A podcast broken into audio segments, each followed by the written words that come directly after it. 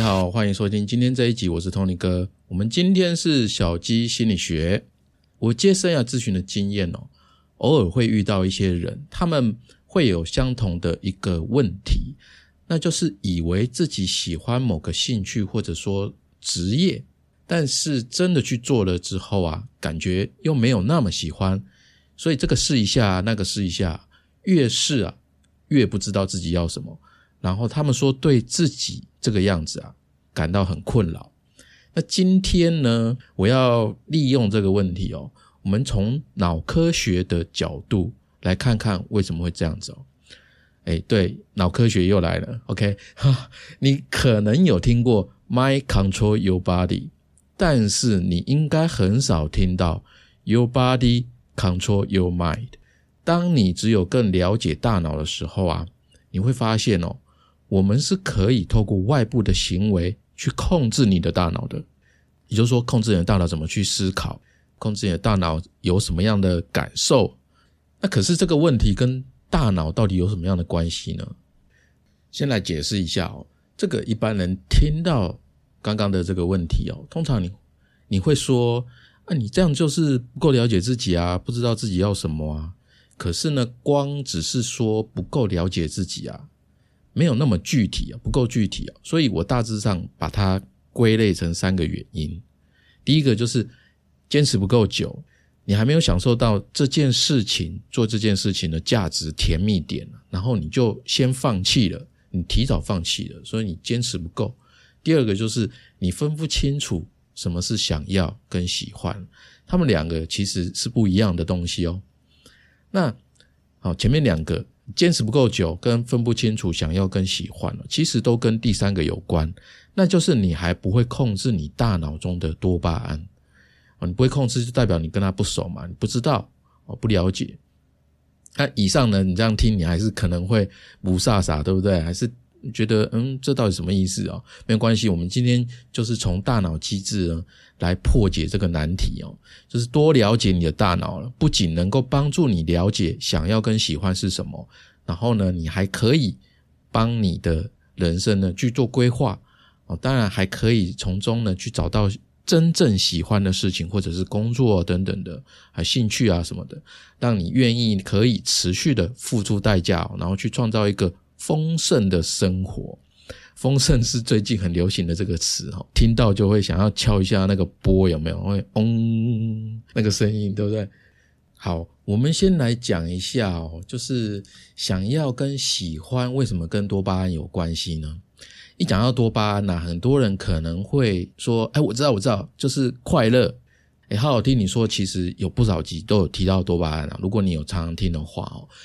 不过呢，还是先说一下哦，就是多巴胺其实不是直接产生快乐感受的物质，这医学上面其实已经证明了，它跟欲望呢有直接的关系，而不是跟快乐有直接的关系。怎么说呢？我讲白话一点哈，就是多巴胺是我们大脑呢对一件事情，它会先进行脑中的预测，预测什么呢？预测奖赏，还有对这个奖赏呢产生欲望哦，这个欲望就是想要的感受。那这个奖赏呢，会让你有很棒、很爽、很快乐的想象哦。这个就是预测，我们在大脑中先想象这个奖赏嘛。这奖赏会让你很开心的想象，所以你你就会有这个欲望，想要得到这个奖赏。那这个想要这个欲望呢，这个感受会促使我们去行动。我为了要追追求这个奖赏，然后去行动。我举个例子好了，就是我在做 podcast 的时候啊，我想象会有好多人来听，然后很多听众呢听完会来留言说：“Tony 哥，你讲的好棒棒哦，哇，真的很精彩，嗯，很有收获。”这这个好棒棒呢，这是一种奖赏，一个还在想象中的想象呢。那这个奖赏呢，有时候是像这样子，好棒棒，它是一种无形的成就感，一种称赞啊。等等的，对人家有帮助的这种价值感，或者是实际上的，比如说是奖金啊、啊奖状啊、升官加薪之类的哦。那我想到这个奖赏呢，就会感到快乐，让我想要认真的做每一集 podcast 的内容，然后让这些内容真的对所有的听众有帮助。那你们有帮助，那你们可能会来留言告诉我，然后我会从中获取到快乐跟满足感。那在这个过程当中呢，大脑是怎么运作的哦？我们来看一下，大脑中呢有主要两个系统呢，负责用奖励来驱动我们从事他想要的行为。这个是密西根大学的情感神经科学专家贝利吉博士啊所说的。这个第一个系统是什么？第一个是系统就是想要，想要，wanting，想要。那由多巴胺来控制哦。这个多巴胺呢，它就是负责提供动机，这个想要嘛，就负责提供动机来让我们真的动起来。那这个系统呢，会给我们欲望。当你想要吃东西、想要做某件事情的时候，多巴胺就开始分泌，它开始作用，然后你就真的会去找吃的，会去做某件事情。然后第二个系统呢，它就是喜欢，like liking。那它是由血清素啊、催产素啊、内啡肽控制，它们才是快乐的分子哦。这些快乐分子呢，是负责提供快乐、很愉悦，还有满足感。当大脑分泌了这些快乐分子的时候，我们才会真正的从我们所做的事情、我们吃的东西去感受到那种快乐跟满足感，然后我们会喜欢这么做。这个才是真正的喜欢，所以想要跟喜欢是在生理机构上面呢是完全不一样的哦。那讲到这里呢，我觉得很有趣的哦，就是人很多的器官都是成双成对的哦。你看大脑它是一颗，对不对？但是它有左脑跟右脑，手都是一样是手，可是有左手跟右手，然后脚也是一样啊，然后耳朵也是两两只，对不对？还有你的肺哦，左边跟右边，还有你的肾脏左边右边，很多都是这样子哦。所以。嗯，我觉得上帝造人真的是很神奇的哦。除此之外哦，我们的大脑对于想要跟喜欢哦，除了刚才讲的专门的系统之外哦，澳洲昆士兰大学的心理学家约翰佩蒂格鲁博士呢，他还发现哦，大脑将外部的世界也分为两个独立的区域来管理哦。这两个是什么呢？那就是一个叫近体空间，一个叫远体空间。近体空间呢，就是你整个手臂到手指，就是可以碰到的地方这么远，在这个范围里面的事物哦，我们可以随时用手啊、用脚啊来控制哦。那这个手臂跟脚以外的都叫做远体空间哦。这个 这两个划分这两个区域到底要干嘛呢？我来解释一下哦，就是近体空间的事物，让我们可以聚焦在体验当下。这种当下呢，这种体验哦是即时的。当我们摸东西啊、吃东西啊、我们跳舞啊、做动作，还有一些 DIY 的体验的时候，我们就会马上从这些体验呢去得到满足感跟愉悦感。那远体空间就不一样了哦，它比较远嘛，所以它不是当下，它是跟未来比较有关系的。你是需要花时间，甚至你要做计划啊，有可能你。最短的就是可能几小时到几天哦，那最久的可能要几年哦，要持之以恒去努力得到，才能够有满足感跟快乐的感觉。那我看到资料看到这边啊，我觉得蛮有意思的，就是大脑用近体空间哦，是来处理你现在拥有的，然后用远体空间呢来处理你没有的。那人跟动物啊。其他的动物差别就是在于，我们是有原体空间的意识哦。因为大多数的动物，它们都是活在当下的，它们为了生存嘛。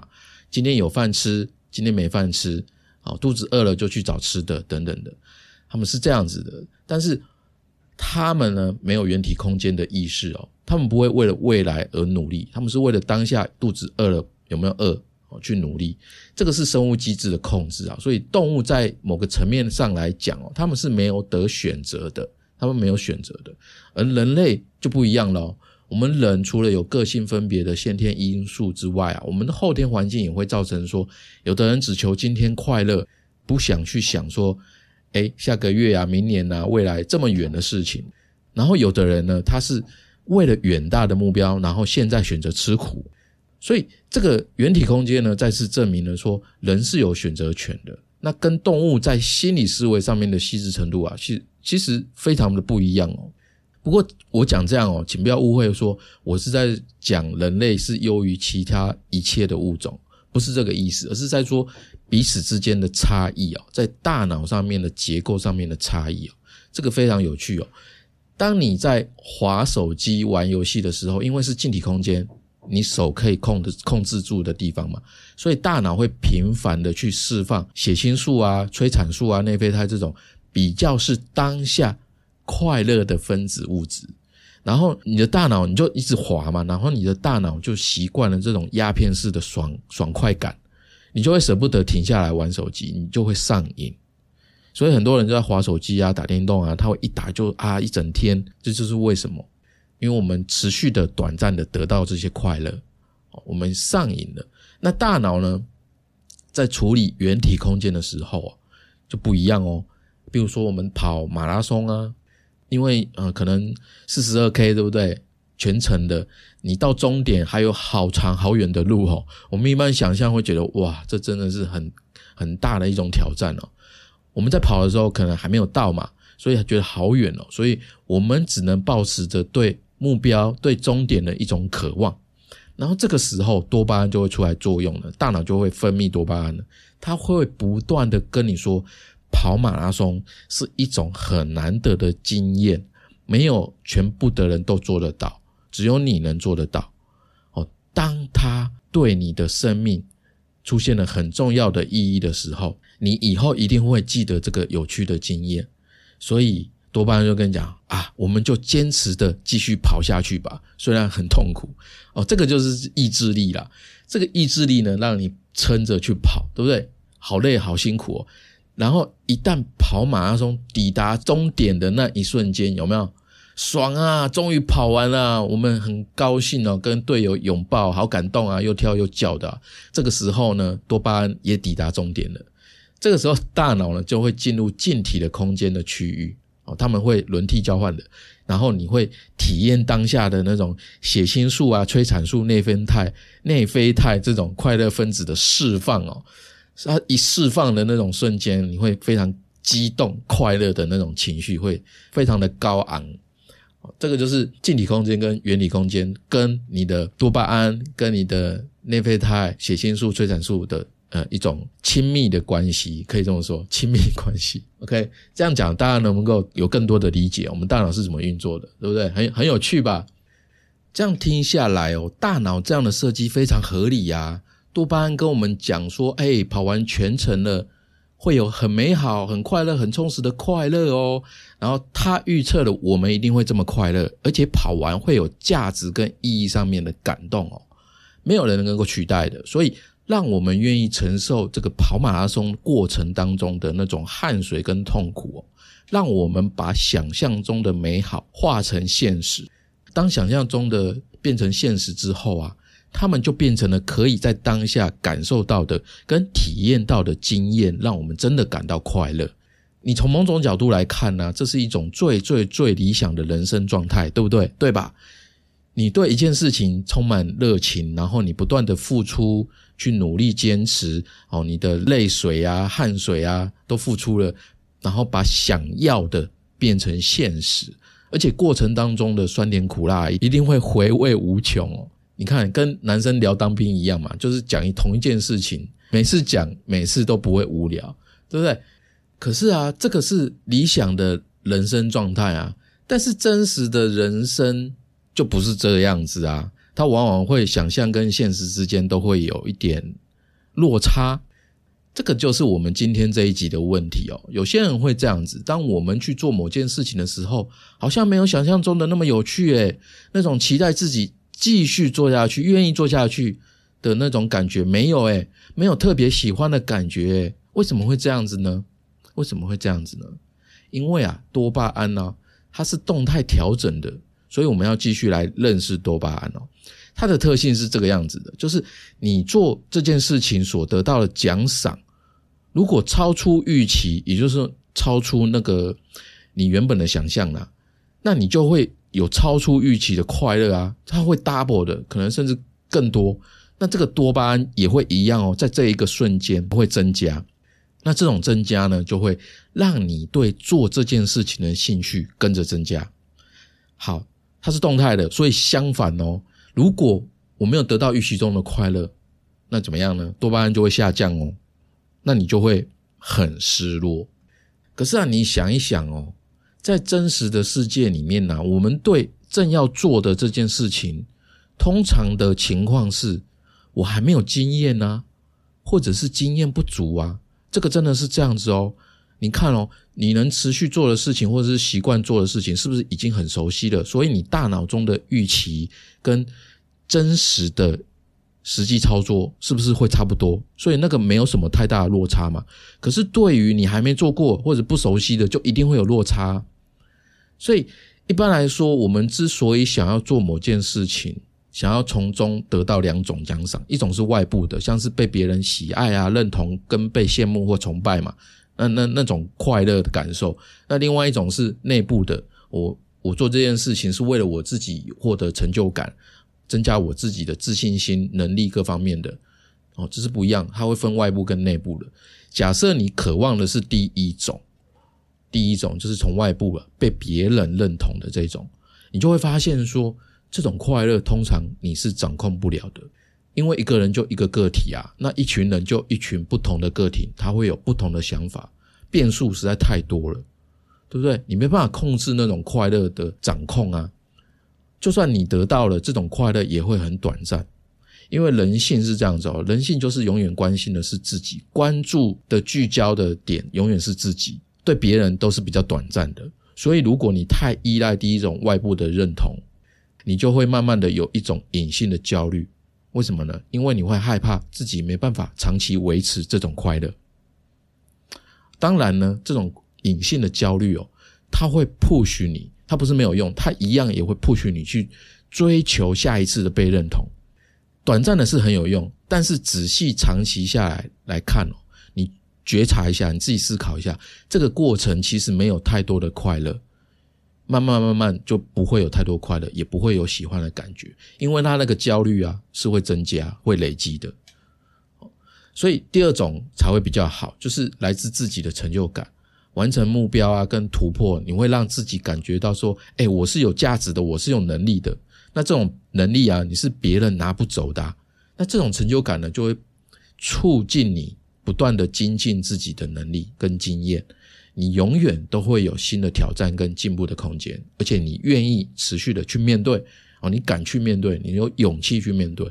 只是说，我们都知道说，这种成就感它是有代价的，因为它需要经常的走出舒适圈哦。很多人讲舒适圈，经常会体验到一些挫折跟失败。那这个时候问题就来了，就出在这里。如果你在做这件事情的时候，你把它想的太简单、太轻松。可能是低估他，或者是小看他、轻视他哦。你没有做功课，对他没有足够的认识，结果你去做的时候，哇，一开始可能你就失败了，几率很高嘛。那你失败了，对你原本预期的那种太轻、太简单、太轻松的想象，是不是就有很大的落差？对不对？这很合理嘛，逻辑思考这很合理。那前面有讲啊，多巴胺是动态调整的，那这种落差就会让多巴胺怎么样呢？下降，对不对？像下降到原本预期之下嘛，从天堂掉到地狱哦，你就会感到非常沮丧。可是大脑有它的防卫机制啊，我们知道嘛，心理防卫机制就是我们让我们心里不可以因为这种事而崩溃嘛，所以大脑就会跟着调低想要的欲望，哎，然后结果一次又一次，你对做这件事情的兴趣就会慢慢的消失，或者是很快的消失。所以这就是为什么很多事情我们一开始还蛮有兴趣的，觉得自己会喜欢，但是尝试一段时间之后，兴趣就会消失了。我不想帮了，我不想玩了，我放弃了，算了，我不会，太难了，我不喜欢，我没天分，这不是我要的。哦，你会用各式各样的各种理由啊，来为逃避这件事情去做解释。所以我们讲到这边。你会不会觉得哦，就是对所做的事情有正确的认知跟合理的期待，是不是一件非常非常重要的事？因为我们要拉近现实跟预期中的想象啊，这种距离我们要把它缩到最短。这样的话，我们就能够对我们所做的事情保持想要的渴望。因为只要想要的渴望还在哦，你就会继续的愿意尝试跟努力。那这样子，你突破跟进步的空间。呃，这个几率是不是就会增加？几率增加的话，你产生成就感的几率就会跟着增加嘛？那你快乐的几率就会得到快乐的几率就会更多，你自然而然的就会越来越喜欢做这件事情。相反的，如果你对这件事情没有做好足够的功课，就很容易有不切实际的期待。如果你的个性上本来就是不够坚持，不愿意面对可能的失败跟挫折，那么你找到真正喜欢做某件事情的机会就会非常非常的低，非常渺茫。好，我们讲到这里，你是不是已经能够明白了为什么经常有人哦没办法把一件事情坚持下去啊？为什么有的人到现在还没有特别自己特别喜欢的事情？可能这就是一个原因哦，我们大家可以去思考看看。好，那接下来我们就有一个问题啊，延伸的问题啊。我们现在知道了，可是我们要怎么去让自己能够持久呢？就是怎么样对一件事情可以保持想要的渴望啊？怎么可以持续的保持住？那然后最后呢，可以真的找到那种真正喜欢某件事情的感觉哦。也就是说，前面讲的嘛，可以坚持到这件事情的甜蜜点。可是坚持不是逼你自己嘛？我们又不是当兵或是被鞭子鞭打嘛，所以肯定它是有诱因的啊，或者是说奖励啊，来让自己心甘情愿的继续努力。那这关于这个啊，我看过一个影片哦，里面有专家讲的非常清楚哦，他还讲了他的这个概论啊，就是学说大概是这样子讲的，跟大家分享一下。他说：“人类的大脑是高度发展的，非常聪明。大脑中呢，处理原体空间的这个部分呢，也就是未来，这里面呢，其实哦，它细到讲里面这件事情，原体空间里面它怎么处理的？就是这个系统哦，里面有两条多巴胺的回路，一条呢负责产生欲望，我们称它为欲望回路；另外一条呢负责计算跟规划，叫做控制回路。简单讲，就是欲望回路。”会将多巴胺释放啊，然后让我们对做某件事情哦有动力哦，我们会有欲望嘛，对不对？刚刚前面一直在讲这件事情，那控制回路呢，就是让我们对未来充满想象力，然后还可以对未来的情景哦这个情况可以进行分析跟比较，然后制定可以达到那个未来的一个方案一个方法。我觉得这个听到这个，我觉得很有意思诶，就是说，因为人类有这两条回路，我们才跟动物不一样。我们会对未来抱持着梦想，然后你又能够克服逆境啊，克服自己的情绪啊，还有那种痛苦啊，等等等等的。人类的发展哦，比如说科技啊，各种技术的发明啊，文明进步啊，人类的各式各样的，你都会看到不断的进化，你会觉得人类的社会是在往前迈进的。那这两条多巴胺回路哦，他们是相关的哦，是相辅相成的。欲望回路呢，会给你动力，但这种动力是很单纯的。它，你可以讲说，它是一种兽性好了。我们会像动物一样为欲望而活。如果你不控制它，我们就会跟野兽一样，我们想怎么样就怎么样哦。因为这种动力它是很单纯的，因为它是生存的机制一种。可是我们是人呐，所以我们需要控制的回路。控制的回路就是让你让人。让人类呢有理性思考跟道德观啊，来控制自己的思想跟行为，扩大到整个社会，我们可以集体生活。那延伸来讲哦，就是说，我们人类如果只有欲望的话，会怎么样？他一定会选择轻松跟舒适啊，因为他更在意眼前的利益嘛。我饿了，我就去找猎物哦，不然我其他我就是玩啊、睡啊，没有其他事情要做了。所以，为了要让自己。选择可以持续的进步、持续的行动，我们就要利用多巴胺的控制回路，它的特性。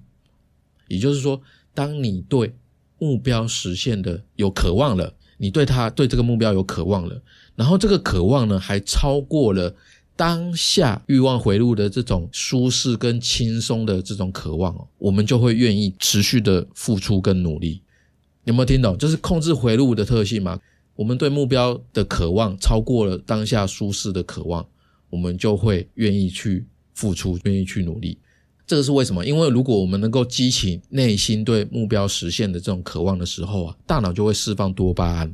那多巴胺的控制回路当中的各种功能，譬如说分析能力啊、创造能力啊、学习能力、规划能力等等的各种能力，它就有机会去发挥。哦，我们的原体空间非常非常重要，就是跟我们人。你本身能能能不能够进步，能不能够发挥你的能力，非常有息息相关哦。所以人为什么要规划未来，就是这个样子。所以呀，反过来，当你在进行或者是准备进要做一个参与一个兴趣啊，或者是说你在找工作或者一个事情什么事情之前，你一定要有一个非常具体的目标。比如说，你一年内啊，你在做这件事情，你要达到怎么样的一个程度，或者说你也可以讲说，三五年之后我要怎么样，远一点的也没关系。好，你只是利用它去反推回来，你现在应该要做什么？这个方法，这个思维哦，非常非常的重要，而且实用。因为特种部队，美国特种部队啊，各国特种部队，甚至台湾的，台湾是美国的这个体系哦，军队的训练体系，特种部队非常熟悉这种训练方法，而且它也是正规训练的方法了。这个呢，我们叫做迭代规划。就是把目标分成一层一层的，像阶梯式的这样子，一个一个阶梯的。比如说，他们嗯，那个美国的海豹特种部队，他们出任务的时候，都会把任务分成，比如说一到八个阶段，那每个阶段它都会有一个代号。比如说，第一个阶段叫 Hot Dog 热狗，第二个阶段叫 Burger King 汉堡王，哦，以此类推，都有一个名字。然后当他出任务的时候，pass 第一个阶段 hot dog 的时候，他就会跟基地用无线电来回报说：“哎，我 pass hot dog。”然后基地的这个负责人员他就会打勾，然后跟大家重复说：“哎，部队呢已经通过第一个阶段，这样子。”然后一个阶段一个阶段的这样子做。那在训练的时候，他们也是这样子画详细的地图啊，然后去去进行兵推演练，然后重复的实际反复练习，然后每个人要走什么样的路线啊？每到一个点啊，要做什么样的动作？谁负责射击？谁负责爆破？分得超细的。然后他们会一直练习，因为前面可能会不熟悉嘛，所以他们会失败。然后一直练习，一直练习，直到没有出错，然后才真的出任务。为什么要这么严苛呢？这就是为了要说，让这些士兵哦，在战场上面可以存活。因为养成一个士兵可能要几百万美金哦，真的很宝贵。为了让他们存活呢，不要让他们在战场上面。出现犹豫，因为甚至只要犹豫一秒钟，就有可能会面对死亡啊！一个人死亡就可能全盘皆输。那当然呢，回过头来，我们不是海豹部队啊，我们只是普通的老百姓哦。我们不用分到这么细啊，我这么严格，只是说，哎，这个方法已经透过最严格的考验，它是很实用的。